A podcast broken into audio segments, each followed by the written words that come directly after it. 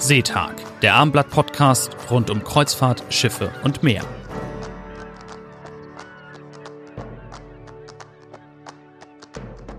Herzlich willkommen zu Seetag, dem Podcast des Hamburger Abendblatts rund um Kreuzfahrten, Schiffe und Meer. Am Mikrofon sind Georg Jonas Schulz und Edgar Sebastian Hasse. Eigentlich will man ihre Dienste gar nicht in Anspruch nehmen, doch sie werden immer wieder gebraucht, Schiffsärzte. Gerade in Zeiten der Corona-Pandemie ist Ihr Rat gefragt. Und genau darum geht es in diesem Podcast, um die Folgen der Pandemie für die globale Kreuzfahrt. Der Lübecker Chirurg und Privatdozent Dr. Christian Ottomann ist Gründer und Chef der Schiffarztbörse. Als Personalagentur vermittelt er weltweit Schiffsärzte und medizinisches Personal für den kurz- und langfristigen Einsatz an Bord. Herzlich willkommen, Herr Ottomann. Herzlichen Dank. Herr Ottomann, Sie kommen gerade selber aus dem Urlaub zurück, aber es war gar keine Kreuzfahrt, sondern was war es genau? Ja, es, war, es sind ja Hamburger Schulferien. Ich war mit meiner Tochter Amelie Skifahren. In Bayern lag kein Schnee mehr, deswegen haben wir uns entschieden, kurzfristig nach Tirol, nach Kütai zu fahren.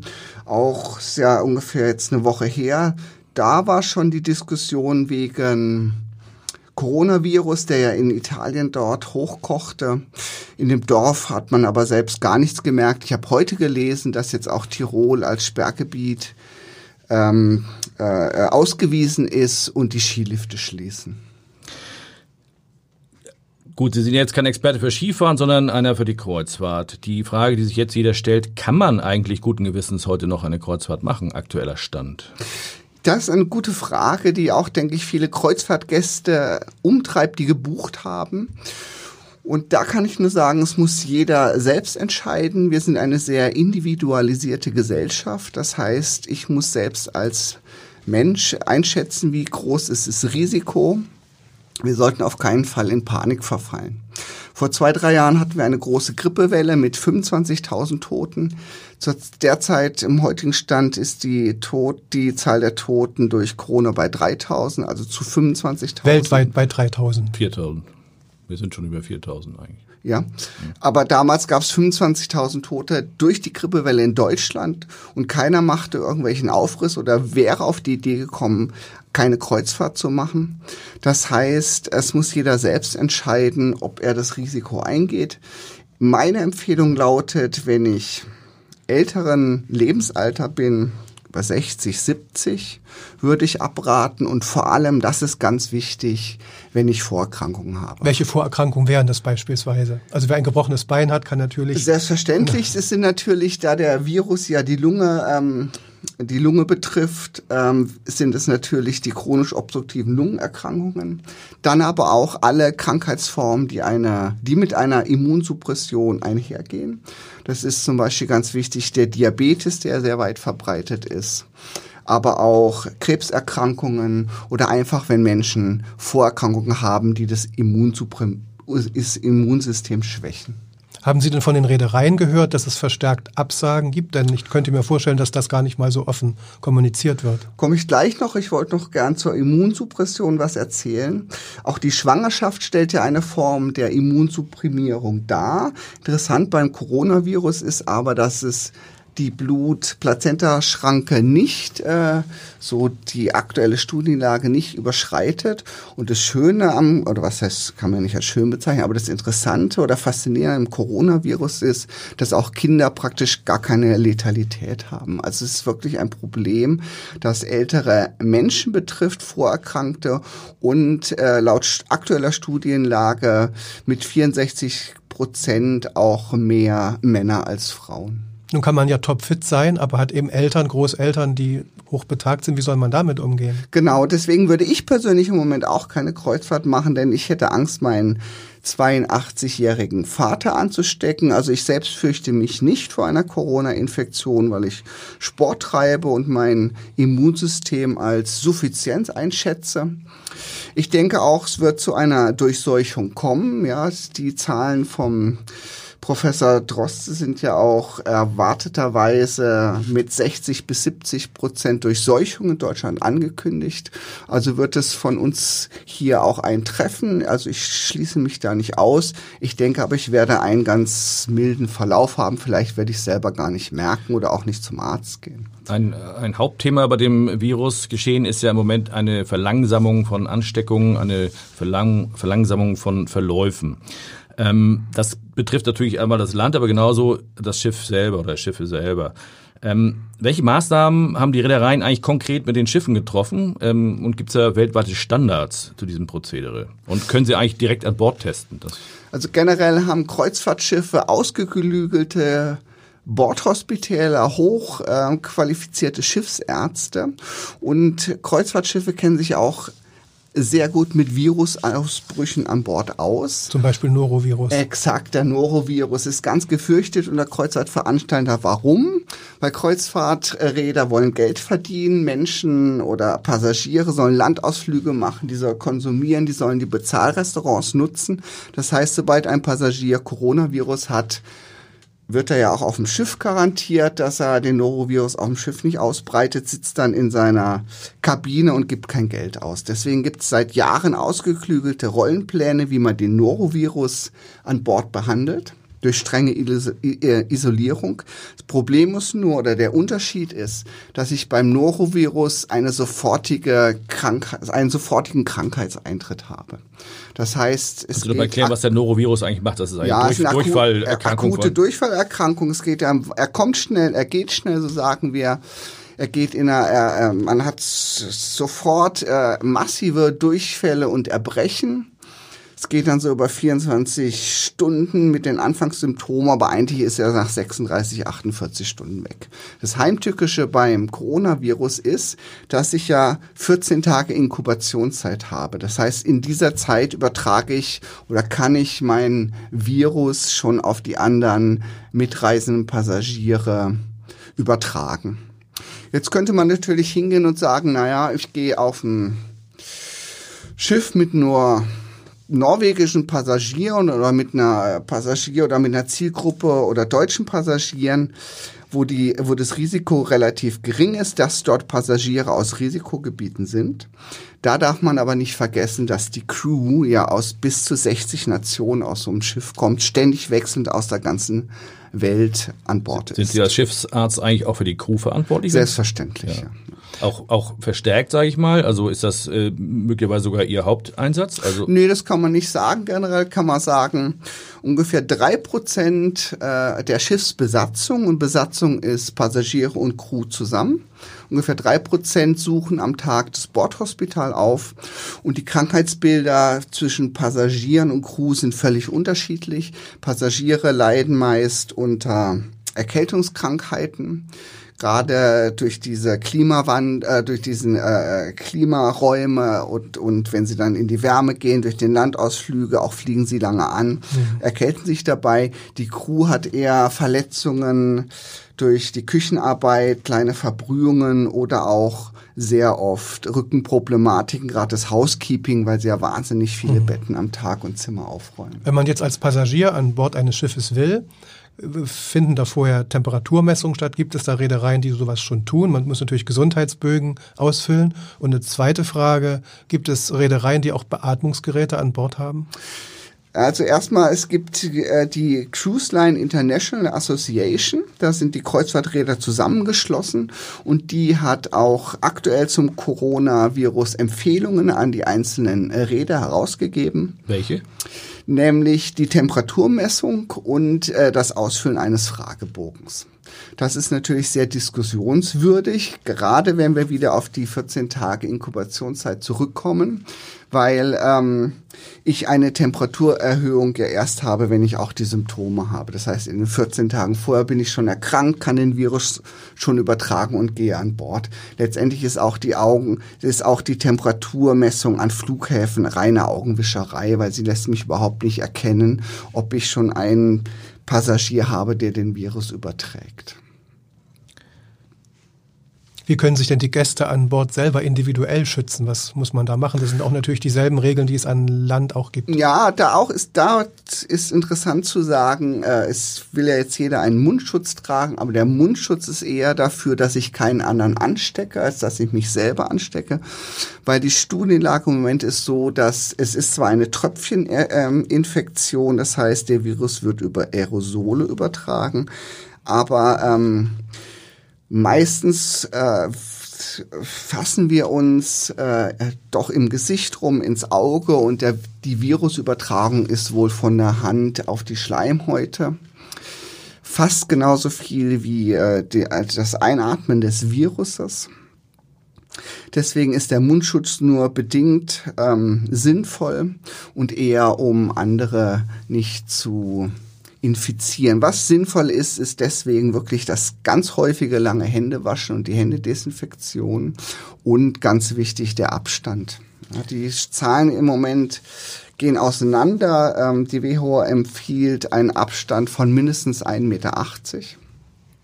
Und da muss man sagen, das ist auf einem Kreuzerschiff eigentlich nicht möglich. Das beginnt ja schon Geht beim ja teilweise Orn bis zu 4,50 Meter, habe ich gelesen. Ja, Stu ja. Chinesischen Studien zufolge wäre eigentlich eher Ja. sicher und das ist schon etwas kompliziert. Ja, beim Onboarding stehe ich ja in der Schlange. Das heißt, auf dem Kreuzfahrtschiff ist so ein Abstand nicht Nun, möglich. nun haben wir ja jetzt schon Fälle gehabt, wo Virus nachgewiesen wurde auf Schiffen oder wo es auch einen Virusverdacht gab. Nehmen wir mal den Fall der Grand Princess, das ist vielleicht das bekannteste Schiff. Ähm, es gab erste Fälle, dann wurde das Schiff ähm, in Japan sozusagen in äh, Quarantäne gelegt, aber die Passagiere mussten an Bord bleiben. Und so den letzten Zahlen zufolge ge- gab es dann etwa 700 Infizierte und je nach Zählweise sechs bis acht Tote.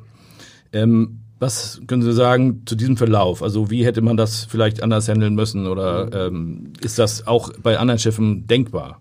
Also epi aus epidemiologischer Sicht hochinteressant, weil man hat genauso wie beim Norovirus die Passagiere garantiert. Stellt jetzt aber fest, weil man hat diesen Fall oder dieses Schiff sehr genau untersucht, stellt jetzt fest, dass sich der Virus doch bis zu neun Tagen an Oberflächen hält, auf Plastik und Metall. Und die Infektion auf der Diamond Princess doch wahrscheinlich durch die Textilien und Verbrauchsmaterialien übertragen wurde und nicht etwa, wie viele denken, über das Belüftungssystem. Interessanterweise haben auch Flugzeuge in dem Belüftungssystem Virenfilter. Das heißt, das Fliegen an sich ist relativ sicher. Das Gefährliche beim Fliegen ist eher der Flughafen und das Anstehen und das Onboarding, so auch beim Schiff.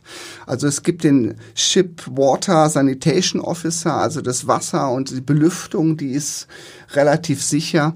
Auf der Diamond Princess hat sich gezeigt, dass die Übertragung eben wie gesagt, durch Berührung kam und ich, die Passagiere den Virus durch die Oberflächen aufgenommen haben. Stimmt, ich habe bei der Frage Grand Princess und Diamond Princess verwechselt, weil auch die Grand Princess ähm, unter Beobachtung ist, nämlich in Ja. Amerika. Aber nochmal zur Diamond Princess zurück. Im Nachgang, hätte, was hätte man anders machen müssen bei diesem Schiff, Ihrer Ansicht nach? Das ist natürlich müßig, weil für uns alle Ärzte der Coronavirus auch mit seiner Ausbreitung, Oberflächenhaftung ein neuer Virus ist. Wir haben ja viel mehr Erfahrung mit den Influenza-Viren. Es ging ja schon bei der spanischen Grippe los. Der Aber da gab es Coronavirus, natürlich kaum Kreuzfahrtschiffe damals wahrscheinlich. aber auch schon Schiffe. Passagierdampfer, sowas. Ja. natürlich, ja. Ähm, der, ähm, es ist müßig, man kann nicht sagen, was man hätte besser machen können. Man darf auch nicht vergessen, was an Materialien bei einem Schiff, auf dem 3.000, 4.000 Mann Besatzung sind, an Materialien raus und reingehen. Das sind ja bis 70, 80 Tonnen pro Woche. Das heißt, es ist ein ständiger Austausch von Bedarfsartikeln, Hygieneartikeln und über diese Wege werden Viren auch übertragen. Wenn jetzt Veranstaltungen auch abgesagt und verboten werden mit tausend Menschen, Ja. man schaut sich die großen Theater an auf den großen Kreuzfahrtschiffen, da sind natürlich mehr als tausend Leute versammelt. Wäre es eigentlich ein, nicht eine kluge Entscheidung, wenn die Reedereien selber jetzt sagen, wir setzen die Kreuzfahrt für eine bestimmte Zeit aus? Ist das wirtschaftlicher Suizid oder ist es vielleicht eine vernünftige Entscheidung? Also man darf nicht vergessen, was ein Kreuzfahrtschiff am Tag für Kosten produziert. Ja, es arbeiten ja über 1000 Leute an Crew an Bord. Das Schiff muss betankt werden, das Schiff hat Versicherungen, das Schiff, da müssen die Generatoren laufen. Ich denke, das wäre äh, das wäre nicht möglich und das äh, halte ich auch für übertrieben.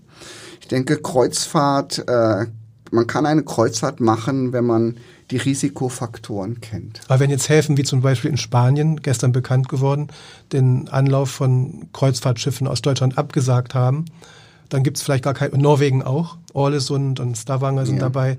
Wo, will, wo wollen dann die Schiffe hinfahren? Ja, auch, auch AIDA hat ja auch in Asien, das fing ja in Asien ja. an, dass die ersten Häfen gesagt haben, äh, wir wollen euch nicht mehr. Ja. Dann gab es Irrfahrten mit der Westerdam zum Beispiel, glaube ich.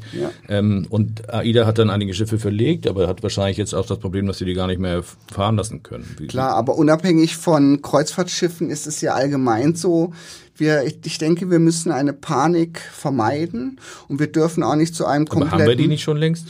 Es kocht sehr hoch, aber wie gesagt, dann kann man wieder den Vergleich ziehen zu der Grippewelle, bei der hm. Millionen betroffen waren und 25.000 Tote, was mehr war als jetzt bei in Deutschland muss ja, man immer noch dazu ja, sagen. In Deutschland. Mhm. Ich denke, ein absoluter Shutdown hat Konsequenzen für viele das merke ich ja auch schon an meiner Ärztevermittlung, für viele, die wirtschaftlich wirklich schwierig sind. Aber es gibt natürlich immer die ethische Frage, was muss überwiegen, Wirtschaft oder Gesundheit? Selbstverständlich, aber ich denke, es ist wichtig, die richtige Balance zu finden. Auf der anderen Seite denke ich auch, vielleicht ist es gar nicht schlecht, wenn die Welt mal innehält. Ja, und wir uns verständigen. Und das Schöne ist ja auch, äh, oder das war schon immer das Schöne an Musikern und Wissenschaftlern, dass sie sich über Landesgrenzen, Religion und dergleichen ausgetauscht haben. Es gab ja sogar zu Zeiten des Kalten Krieges dieses Musikfestival in Edinburgh, wo alle Militärkapellen zusammen Musik gemacht haben. Und ich denke, vielleicht kann das ein Anlass sein, dass wir uns eben nicht mehr die Köpfe einschlagen, sondern einfach zusammensetzen, über Länder und Kulturen hinweg und gemeinsame Lösungsstrategien für diese Pandemie finden. Darf ich noch mal eine Frage? Ähm, Sie sind ja schon ein paar Jahre, glaube ich, in dem Geschäft. Ähm, die Themen SARS und MERS, das sind ja auch Coronaviren gewesen mit ja. einer relativ hohen Sterblichkeitsrate, aber eben nicht, nicht mit einer so großen Verbreitung in der Welt. Ja. Ähm, welche Folgen hatten diese Virus äh, Auftritte, sag ich mal, für, für Kreuzfahrten? Haben Sie da äh, Erfahrungen sammeln können? Ja, also generell, wenn man die, ich muss sagen, ich bin kein Epidemiologe, aber ähm, wenn man die Pandemien so historisch betrachtet, es fing ja an mit der Schweinegrippe, äh, es fing ja, Verzeihung, es fing ja an mit der äh, spanischen Grippe, die ja wirklich, meine ich, bis zu 50 Millionen, die Studienlage geht's, oder die Schätzungen der Historiker geht so zwischen 25 bis 50 Millionen Tote aus. Es war die ursprüngliche oder die erste beschriebene Pandemie. Dann hatten wir Influenza-Pandemien in den 50er Jahren und dann, wie gesagt, SARS, MERS. Auch Hongkong-Grippe, glaube ich, in den 60ern ja. gab es noch. Und wir hatten noch die Schweinegrippe und die Vogelgrippe. MERS, äh, der Name kommt ja von Middle East, MERS, Middle East Respiratory Syndrome, war hochpathogen, hielt, ging in, äh, in, im Nahen Osten aus konnte aber eingedämmt werden. Ähm, SARS war auch einer, war eigentlich der Coronavirus 1 und konnte dann aber ähm, äh, konnte dann ähm, durch Maß, durch entsprechende Maßnahmen ja. doch. Aber war ja letztendlich auch zumindest lokal oder regional in Asien ein sehr großer Einschnitt, auch wirtschaftlich und hat auch zu sehr großen Einschränkungen geführt. Also ich kann mich erinnern, glaube ich, dass auch die Tourismusindustrie extrem gelitten hat, zu der ja auch die Kreuzfahrtindustrie gehört. Ähm, ich weiß aber nicht mehr genau, ob ähm, Schiffe dann auch wirklich äh, leer blieben. Also das ähm, können Sie sich daran erinnern? Nee, nicht, dass ich wüsste. Ja. Und bei Grippewellen ist es aber anders, da interessiert das sozusagen an Bord nicht. Was ich dazu äh, sagen kann und äh, möchte, ist, ähm, wir haben ja zu Zeiten des SARS äh, den Kreuzfahrtmarkt in Asien noch nicht so verbreitet gehabt. Kreuzfahrtmarkt kommt ja eigentlich aus Amerika, ja, und oder Amerikaner und Deutsche sind die ähm, Nationen, die am Kreuzfahren, äh, Kreuzfahrtaffinsten sind. Und der Kreuzfahrtmarkt in Asien beginnt oder äh, begann erst vor zwei, drei Jahren richtig zu expandieren. Das, daher denke ich, dass wir bei dem SARS 1 bei der SARS-1 ähm, Epidemie noch nicht äh, die Problematik der Kreuzfahrtschiffe in Asien hatten. Wie war das mit der Schweinegrippe 2008, 2009 bis 2010 und dann der amerikanische Markt eigentlich? Das kam ja immer über Mexiko und, und USA. War ja teilweise von der Sterblichkeit vergleichbar sogar, glaube ich, ne? am Anfang jedenfalls. Ja, führte aber dann doch nicht zu der Pandemie, wie wir sie jetzt haben. Weil es irgendwann einen Impfstoff auch gab, ja. den nachher die Leute teilweise gar nicht mehr abgerufen haben. Ja. Glauben Sie, glauben Sie denn, dass ein Impfstoff sofort dazu führen würde, dass diese ganze Panik ähm, abbricht, wenn wir einen haben? Also wir wissen, dass die Impfstoffentwicklung mindestens ein, eher anderthalb bis zwei Jahre dauert. Das heißt, das Thema ähm, Coronavirus wird uns noch eine Weile beschäftigen. Die Impfstoffentwicklung läuft auf Hochtouren. Und ich denke, sobald der Impfstoff da ist, ähm, wird die Panik abebben. Aber es ist dann auch nur noch Frage der Logistik, dann äh, der Produktion und des Transportes zum Patienten. Das, was uns alle so Angst machen lässt bei Corona, ist ja der exponentielle ähm, Zuwachs. Ja, das heißt, ungefähr einmal pro Woche verdoppeln sich die Zahlen. Wenn wir das hochrechnen, haben wir Ende Mai eine Million Infizierte in Deutschland. Und dann kommen wir an die Kapazitätsgrenzen, mhm. was die Beatmungsgeräte das war noch das Stichwort. Ich hatte vorhin auch gefragt, ja. ob es Reedereien gibt, die auch Beatmungsgeräte an Bord vorhalten. Ist das der Fall? Selbstverständlich. Also ein Bordhospital ist besser ausgestattet als manches Krankenhaus in einem Schwellen- oder Entwicklungsland. Das möchte sein, die Gäste bezahlen ja auch dafür, jedenfalls die deutschen Gäste für ihre Ja, Kreuzfahrt. aber äh, eigentlich jedes Kreuzfahrtschiff hat wirklich hoch ausgestattete Bordhospitäler. Man kann es mit einer Intensivstation vergleichen. Man kann natürlich, natürlich. Aber wie viele Plätze eigentlich? Also wenn man jetzt sagt, also wie viele Intensivbetten wären es denn eigentlich? Also ich denke, die kann man auf dem Kreuzfahrtschiff bis auf, wenn man die ICU, die Intermediate Care Betten noch dazu rechnet, naja, ist, ist, ist, ist die Zahl schon begrenzt. Ich denke mal, auf dem Kreuzfahrtschiff kann man maximal fünf Intensivbetten einrichten. Und es ist aber weniger die Anzahl der Intensivbetten, sondern der Beatmungsplätze. Und da ist auf einem Kreuzfahrtschiff, die ist auf einem Kreuzfahrtschiff nicht mehr, nicht größer als drei. Und da muss man ja sagen, wir haben ja nicht diesen landbasierten Sauerstoff- und Gasanschluss, ja, sondern wir haben auf dem Kreuzfahrtschiff das Flaschensystem und das ist natürlich limitiert. Jetzt ist es ja so, wenn jemand wirklich schwer erkrankt, dann bleibt er in der Regel ja nicht an Bord, sondern wird dann in ein Krankenhaus an Land gebracht. Dann hängt es ein bisschen davon ab, in welche Region Sie mit dem Schiff gerade unterwegs sind. Welche Regionen, sage ich mal, sind dann in schweren Fällen eher noch ich will nicht sagen unproblematisch, aber zumindest bewährt äh, vom Gesundheitssystem und in welchen Gegenden, sage ich mal, sollte man lieber gar nicht unterwegs sein, wenn man daran denkt, vielleicht an Land ins Krankenhaus zu müssen? Das, ich denke, das ist eine Frage, die ist unabhängig des Coronaviruses, wenn ich eine Kreuzfahrt mache. Die ähm, das Risiko, auf einem Kreuzfahrtschiff zu erkranken oder zu verunfallen, besteht ja immer. Das heißt, ähm, und gerade auch Ärzte, die sich viel mit Repatriierung beschäftigen, also mit der Zurückbringung von Patienten aus dem Ausland. Wir haben da praktisch so ein schwarzes Band auf der Welt. Das heißt, nördlich der Sahara ist die medizinische Versorgung adäquat. Je nördlich ich komme, umso besser. Mit dem natürlich Maximum in Deutschland, Schweiz, skandinavischen Ländern, USA, aber auch Japan, auch hier Südkorea. Interessanterweise ist Südkorea nach der Studienlage derzeit am besten auf die Coronavirus-Pandemie vorbereitet. Und dann beginnt es wieder unterhalb Nigeria dann auch wieder besser zu werden. Wir haben eine ausgezeichnete Gesundheitsversorgung in Südafrika und Australien. Nur dieses Band auf äh, Sahara ähm, Ebene, da ist es schon schlecht und unabhängig des Coronaviruses. Was dann eben auch bedeutet, wenn man das mal um den Globus zieht, weil in der Sahara sind ja selten Kreuzfahrtschiffe unterwegs, heißt das aber im Prinzip auch im Tropengürtel. Das würde auch bedeuten, so, welche Länder nehmen wir da? Brasilien? Brasilien hat äh, für die Oberschicht auch ausgezeichnete Gesundheitssysteme. Schlechter sieht es, denke ich, aus in Venezuela und Ländern wie ähm, ähm, so, Papua-Neuguinea wäre wahrscheinlich auch nicht so. Ja, ist jetzt ja. nichts, wo der Massenmarkt unterwegs ist, aber naja, natürlich auch, auch natürlich die südpolaren Regionen, wo also praktisch auch gar keine Krankenhäuser vorrätig ja. sind. Antarktis, aber Da muss man dann sicherlich vielleicht mit den Forschungsstationen da kooperieren. Ja, da muss man unterscheiden. Man muss unterscheiden zwischen Kreuzfahrt und Expeditionskreuzfahrt. Expeditionskreuzfahrt. Und das Interessante ist, dass die Kreuzfahrtschiffe ja in 95 Prozent in Landnähe operieren, weil ein großer wirtschaftlicher Faktor bei dem Kreuzfahrtmarkt sind die Landausflüge. Das also ist es bei den klassischen Kreuzfahrten ja auch so, dass die in der Regel sieben oder 14 Tage fahren und die Ex Expeditionsschiffe fahren ja meistens länger. Das kann man ja auch schon mal drei Wochen an Bord sein. Edgar, du warst Richtung Antarktis ja schon unterwegs. Wie lange wart ihr da sozusagen 23 fern Tage. der Heimat? 23 Tage. Und wäre in diesen 23 Tagen ernsthaft was passiert? Wie ist ja auch. Ist auch mhm. sogar passiert, ja. Was ist passiert? Es war eine Verletzung, die so schlimm war, dass der betreffende Mensch, will jetzt nichts weiter dazu ja, sagen, ja. Äh, ausgeflogen wurde über die Falkland Islands. Wow. Aber auch mit der Begründung, dass das Hospital mhm. sozusagen nicht keimfrei ist. Ja, ja. Interessant.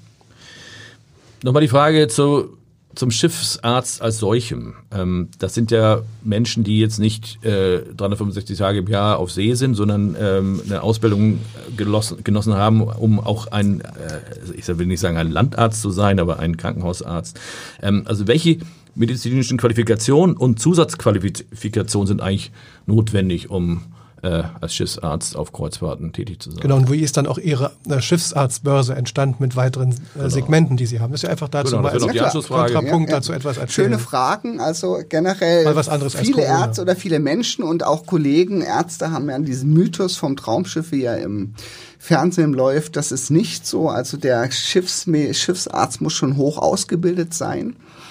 Es das sind ja aber auf dem Traumschiff auch. Ja, es wird empfohlen, äh, dass das Fachgebiet Allgemeinmedizin, Chirurgie, innere Medizin oder Anästhesie ist. Es gibt Ausnahmen, also es gibt auch Urologen oder Gynäkologen, die als Schiffsarzt fahren, die haben dann aber eine sehr lange allgemeinmedizinische Ausbildung zusätzlich hinter sich. Die meisten Fälle auf dem Schiff sind allgemeinmedizinischer Natur, wie in der Hausarztpraxis. Die Räder bevorzugen tatsächlich Hausärzte mehr als Krankenhausärzte, weil die Krankenhausärzte es gewohnt sind, im Verbund zu arbeiten. Die fordern schnell mal ein Herz- äh, oder ein kardiologisches Konzil an oder da noch äh, ein Rat vom Kollegen. Und der Hausarzt, der ist es gewohnt, autark zu arbeiten. Der im Räder ist es am liebsten und er hat einen sehr autarken Hausarzt, so wie er zum Beispiel auf einer auf Wangerooge, Wangerooge leben würde und völlig autark vor sich hinarbeiten kann. Zusatzqualifikation muss man unterscheiden, die medizinischen und noch die nautischen. Es gibt ja seit dem Untergang der Costa Concordia, dass jeder Offizier und der Schiffsart hat ja bis zu dreieinhalb Streifen. Er gehört ja wirklich zu den Führungsoffizieren. Deswegen muss er ein sogenanntes Basic Safety und Crowd Management Training absolviert haben. In Rostock zum Beispiel waren Sie da auch, oder? Ja, äh, wir führen ja zum Teil die Kurse auch selbst, selbst mit aus. Mhm. Ähm, das macht auch sehr viel Spaß, weil man lernt auch mal, wie das ist, in so eine Rettungsinsel zu klettern oder so ein Feuer zu löschen. Also das ist das Schöne an dieser Schifffahrtstätigkeit ist ja auch die Vielseitigkeit. Aber wie gesagt, man muss die medizinischen Qualifikationen von den nautischen äh, unterscheiden. Von den medizinischen ist einfach der autarke Allrounder gefragt. Auf welchen Schiffen waren Sie eigentlich selber schon im Einsatz? Ich war auf der Professor Molchanov. Das ist ein russisches Forschungsschiff. Das war ähm, ähm, der Veranstalter war Oceanwide. Da war ich auch in der Antarktis. Es war wirklich ein phänomenales Erlebnis. Ich war auch in der Arktis, aber ich denke, die Antarktis ist nochmal von der Fauna und Flora viel artenreicher, viel interessanter. Das heißt ja so schön, einmal Arktis, immer, einmal Antarktis. Da immer den, hat man den Polarvirus, ne? Mal ja, einen positiven ja, Virus. Ja.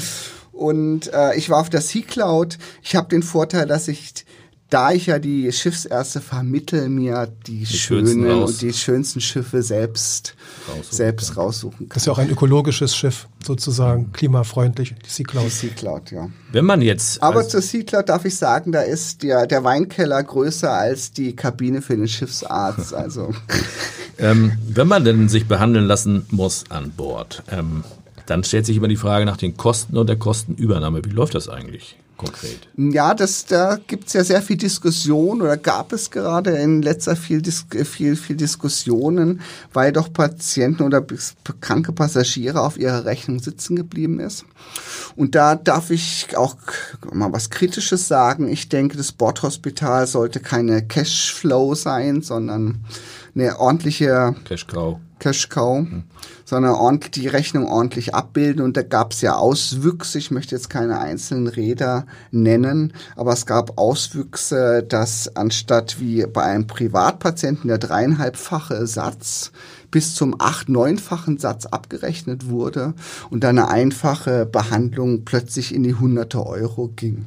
Das darf natürlich nicht sein. Das haben, haben wir auch oder habe ich auch als Schiffsarztbörse sehr kritisiert. Es wird auch intern sehr in der Gesellschaft für maritime Medizin diskutiert. Ähm, wie weit das dann noch unserem ethischen ärztlichen Handeln besteht, weil letztendlich sind wir das oder sind es die Ärzte, die die Rechnungen schreiben und ob das nicht unserem ethischen Handeln dann widerspricht, wenn ich plötzlich ein Passagier für einmal ähm, eine Erkältungsbehandlung paar hundert Euro aufschreiben muss.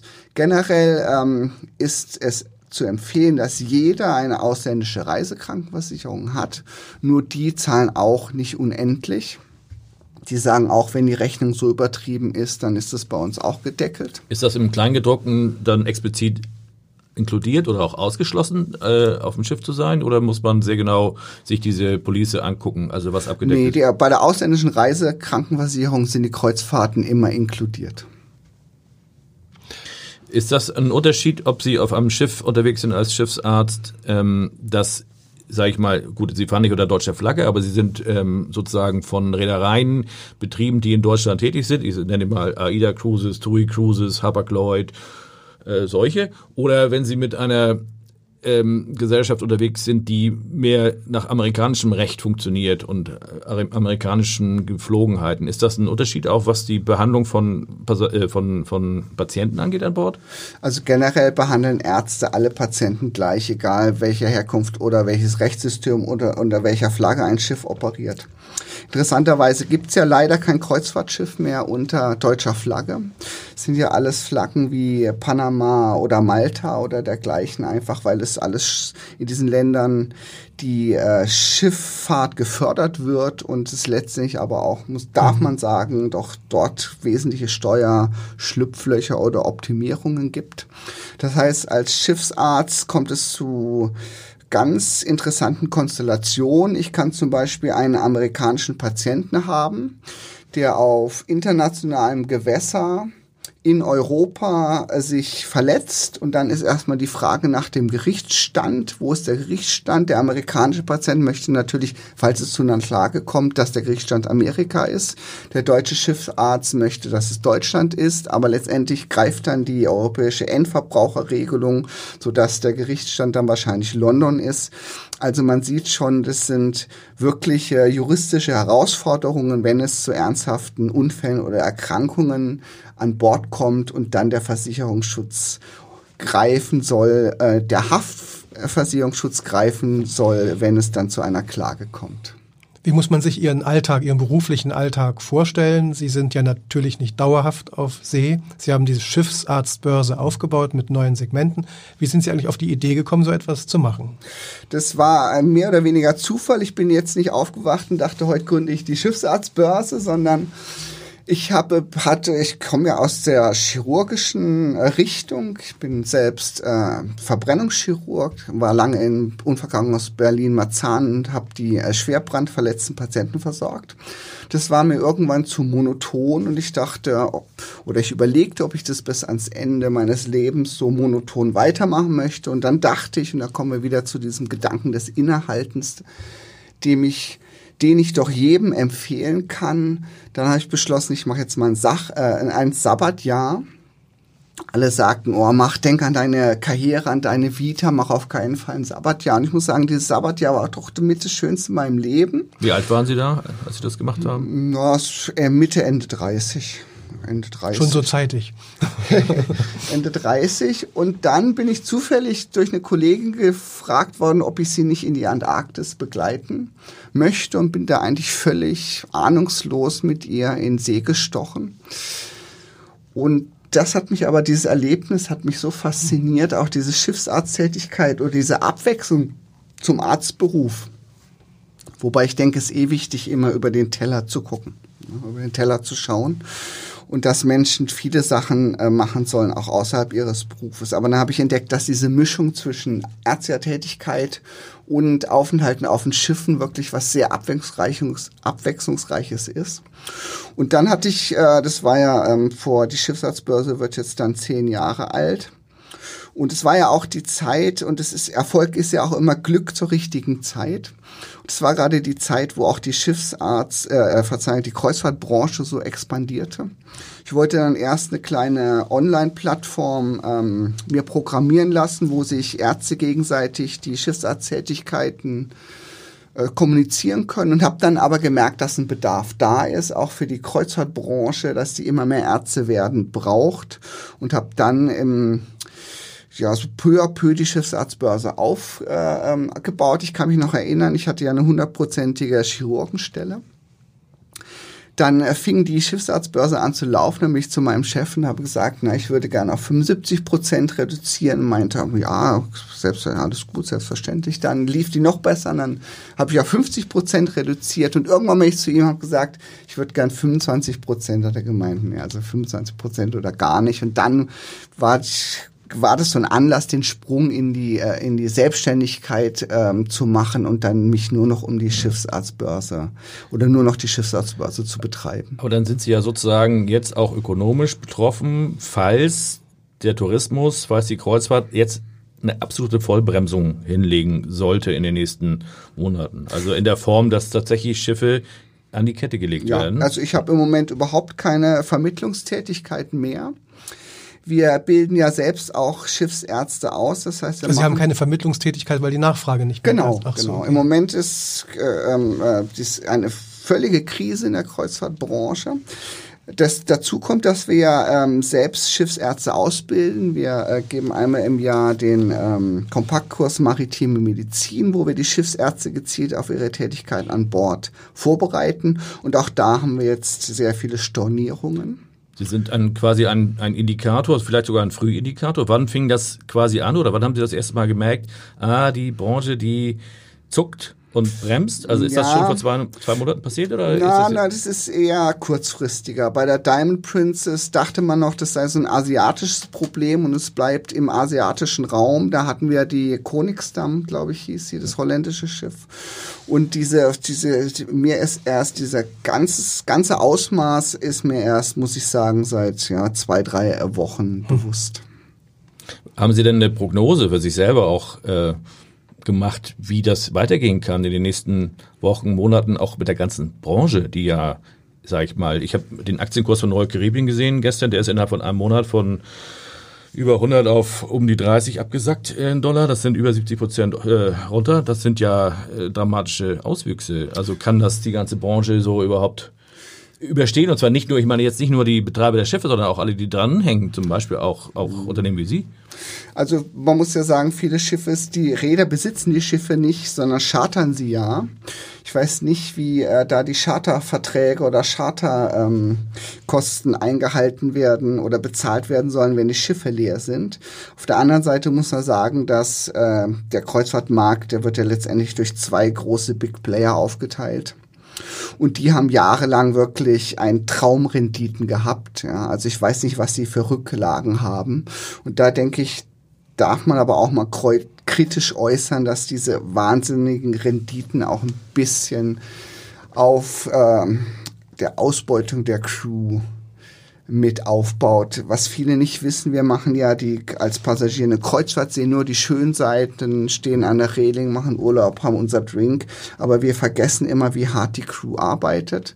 Es gibt praktisch keinerlei Arbeitsschutz auf See für die Crew, weil sich alles im internationalen Gewässer abspielt.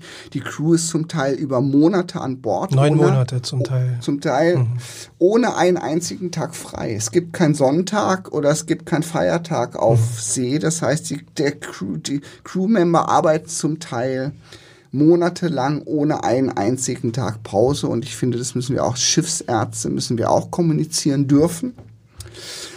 Und ich denke, auch da sind Umbrüche notwendig, dass auch Crewmember human und gerecht behandelt werden. Und ich denke, jeder von uns bereit, ist bereit, äh, 20 oder 50 Euro für eine, Crew, für eine Kreuzfahrt mehr zu bezahlen, um dann auch fair äh, zu erwarten, dass die Crew fair behandelt wird.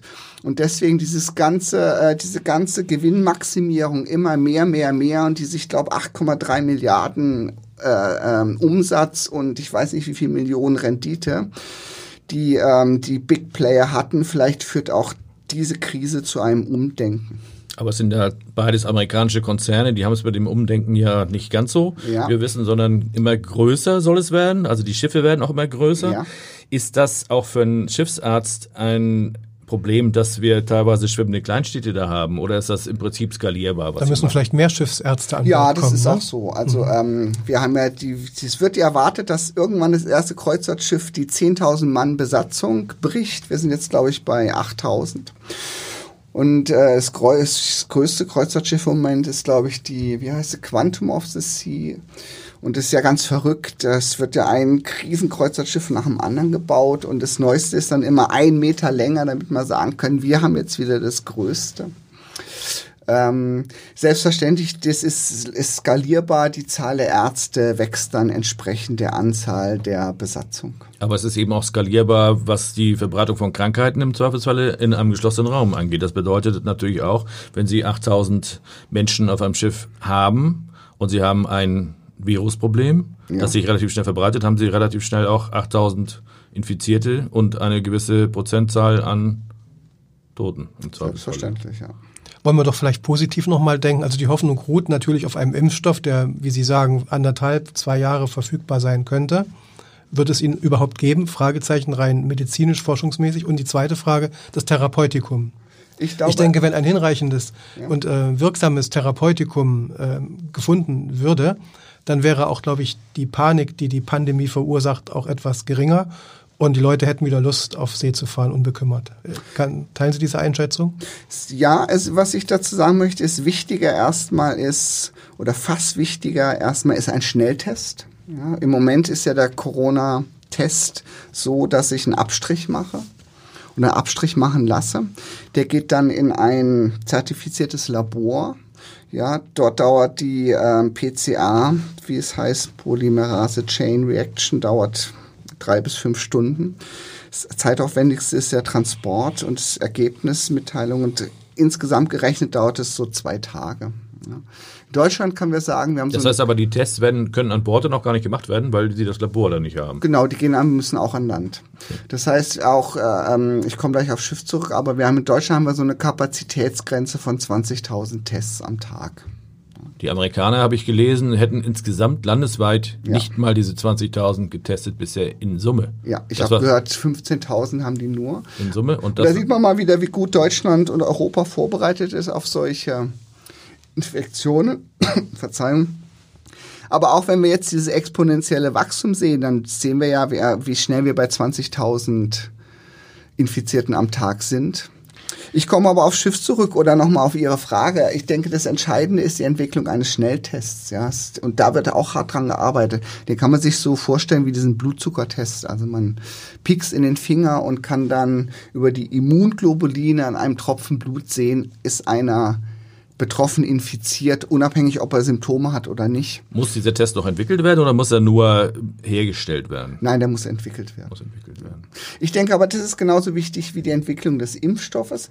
Es wird meines Erachtens wobei ich aus in aller Bescheidenheit sagen muss, ich bin weder Virologe noch Epidemiologe, aber ich bin sicher, dass ein Impfstoff kommen wird. Es ist nur eine Frage der Zeit. Also die technische Entwicklung von Impfstoffen, die ist inzwischen so weit, dass wir auch gegen Corona einen Impfstoff entwickeln werden. Mhm. Das Entscheidende ist, äh, wann er kommt, wie lange es braucht. Und ganz entscheidend ist auch, ähm, wie verhält sich der Virus jetzt, wenn es wärmer wird? Weil wir sehen ja an den äh, Grippeviren, dass es wir ein wirkliches, ähm, einen wirklichen äh, Zurückgang während haben, wenn, äh, die, wenn es draußen wärmer ist.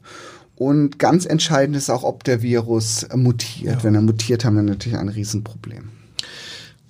Gehen wir nochmal zu der Anfangsfrage zurück vielleicht. Ähm, wenn ich das so ein bisschen raushöre, Sie waren am Anfang, da äh, haben Sie gesagt, ja, es muss eigentlich jeder selber entscheiden, ob er jetzt auf eine Kreuzfahrt geht. Wenn man jetzt so unser Gespräch mal so ein bisschen Revue passieren lässt, kommt aber auch schon raus, dass Sie auch sagen, eigentlich muss es im Moment nicht sein, es ist der Zeitpunkt innezuhalten. Also wenn man jetzt nochmal wirklich ein bisschen Butter zum Fisch gibt, die Perspektive der Kreuzfahrt in den nächsten zwei, drei, vier Monaten. Möglichst wenig, möglichst gar nicht. Ja, da bringen Sie mich ein bisschen in Zugzwang. Ich weiß, Sie bringen Sie in Verlegenheit, weil Sie natürlich Teil des Natürlich, Systems weil ich ja auch von der Kreuzfahrt lebe und auch leben muss und auch die, den Kreuzfahrträdern wirklich nichts Schlechtes will und wirklich Kreuzfahrt auch ein ganz tolles Reisemodell ist. Ich denke, ich vergleiche ja Kreuzfahrt immer mit Golfspielen, ja. Man muss es erlebt haben. Beim Golf, Golfspiel ist ja auch das Klischee, es sei langweilig und spießig und für ältere Männer, was es gar nicht ist, weil man wirklich abschalten kann und äh, zu sich selbst kommt und keinen Partner braucht und im Grün ist und nach 18 Loch auch wirklich erschöpft ist. Genauso ist es mit der Kreuzfahrt, die hat, ist ja auch zum Teil noch klischisiert oder klischiert. Und aber wenn man mal eine Kreuzfahrt erlebt hat, dann will man sie wirklich nicht missen. Das heißt, ich will die Kreuzfahrt in keinster Weise ähm, Ja, abwehren aber das, gilt, aber das gilt ja genauso für Konzerte in der Elbphilharmonie, für, äh, sage ich mal, für Fußballspiele, die abgesagt werden und so. Das heißt, in der Dynamik, die wir jetzt gerade haben, kann sich dann überhaupt die Kreuzfahrtbranche es erlauben, ähm, sich hinzustellen und sagen, ja, ihr spielt kein Fußball mehr, ihr macht keine Konzerte mehr, ähm, ihr sollt soziale Kontakte mal, wie die Bundeskanzlerin gesagt hat gestern, aber Kreuzfahrten mit Tausenden von Leuten wäre nicht das Problem. Ja, aber da können wir wieder auf das Grippe oder die Grippewelle vor zwei, drei Jahren, da ist ja auch keinem eingefallen, keine Kreuzfahrt zu Gäbe es machen. dann eine Instanz sozusagen, die das verbieten könnte? Also um den Leuten zu sagen, ihr sollt nicht auf eine Kreuzfahrt gehen. also Wer wäre denn die, diese Gesund, Instanz? die oberen und unteren Gesundheitsbehörden haben Infektionsschutzgesetze, also das ist schon möglich. Die Amerikaner haben ja sozusagen, die geben ja genauso Reisewarnungen und Reiseempfehlungen raus, wie die Deutschen es machen. Und die Amerikaner haben ja schon gesagt, Kreuzfahrten, lass das mal sein. Die Deutschen haben es bisher nicht gesagt, glaube ich. Wobei wir da zwischen, ähm, natürlich zwischen Empfehlungen und Verboten äh, unterscheiden müssen. Ich merke, Sie wollen mich so, Sie wollen mich so ein bisschen festnageln. Die Ja, Frage, ja- die man sich doch immer stellt, oder die Frage, die ich mir stellen sollte, würde ich persönlich jetzt eine Kreuzfahrt machen? Und da würde ich sagen, ja. Wobei ich aber als, ob meines Berufs als Chirurgs wahrscheinlich eh ein bisschen risikofreudiger bin als die Mhm. Allgemeinbevölkerung, weil ich weiß, wie endlich das Leben ist. Ja gut, ich meine, ich würde wahrscheinlich mich auch nicht freiwillig in eine äh, Infektionsabteilung eines Krankenhauses begeben oder sowas oder in eine Notaufnahme, also als, als Arzt, weil ich es nicht muss. Gut, aber es kommt jetzt ja auch keiner auf die Idee, jetzt äh, nicht mit dem Zug zu fahren. Und mit dem Zug kann ich mich genauso anstecken wie auf einer Kreuzfahrt. Aber Sie fahren ja nicht 14 Tage mit dem Zug. Punkt für Sie. Also Wir müssen das offen lassen. Wir wissen nicht, wie es weitergeht, aber wir können das Prinzip Hoffnung ja äh, zumindest walten lassen. Also ich sag die mal so, Prinzip Hoffnung, aber die Sorge, das muss man vielleicht auch mal ganz klar sagen, auch da. Und bevor wir das jetzt noch beenden, eine Frage äh, habe ich noch dazu. Ähm, das Thema Kosten, also oder ich sag mal Reiserücktritt. Viele, die jetzt gebucht haben, sch- scheuen sich natürlich auch irgendeine Reise nicht anzutreten, also auf Schiffen oder auch auf, äh, auf dem Landweg. Auch deswegen, weil sie Angst haben, nachher auf drei, vier, 5.000 Euro Stornokosten sitzen zu bleiben. Aber gibt es da irgend, irgendein ein Instrument, das auch einen medizinischen Aspekt hat? Also wenn jetzt eine Reederei sagt, wir haben Quarantäne-Sorgen oder wir haben überhaupt Sorgen, Ich glaube, beim Versicherungsschutz ist sehr wichtig, ob es eine Empfehlung oder ein Verbot ist. Was man aber sagen muss, ist, dass die Kreuzfahrträder im Moment wirklich hochkulant sind und äh, für Passagiere, die Reisen, Kreuzfahrten stornieren äh, möchten, äh, die Kreuzfahrten verschieben lassen. Prinzip Hoffnung noch einmal. Sie haben das schöne Wort vom Innehalten gebraucht.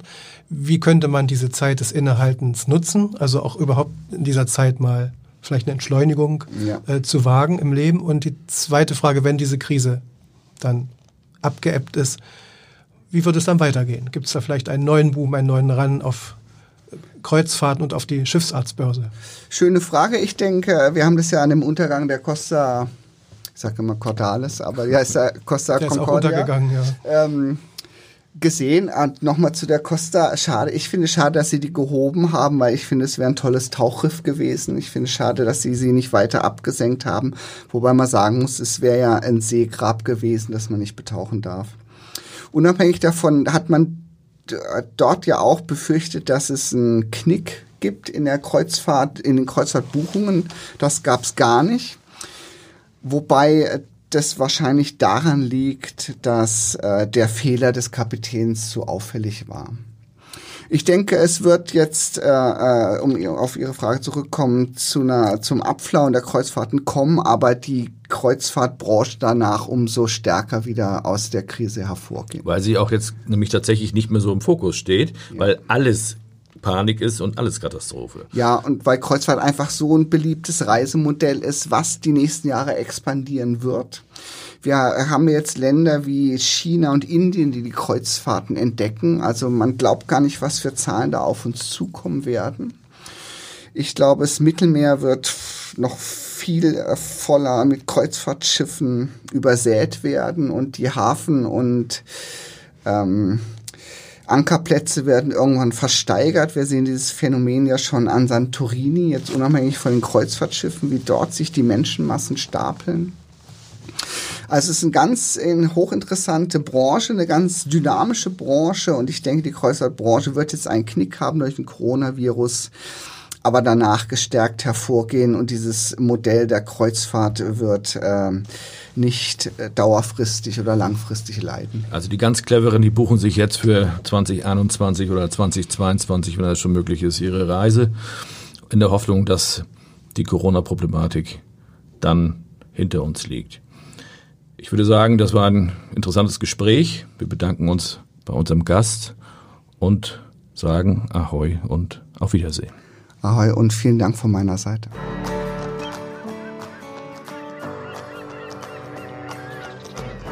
Weitere Podcasts vom Hamburger Abendblatt finden Sie auf abendblatt.de slash podcast.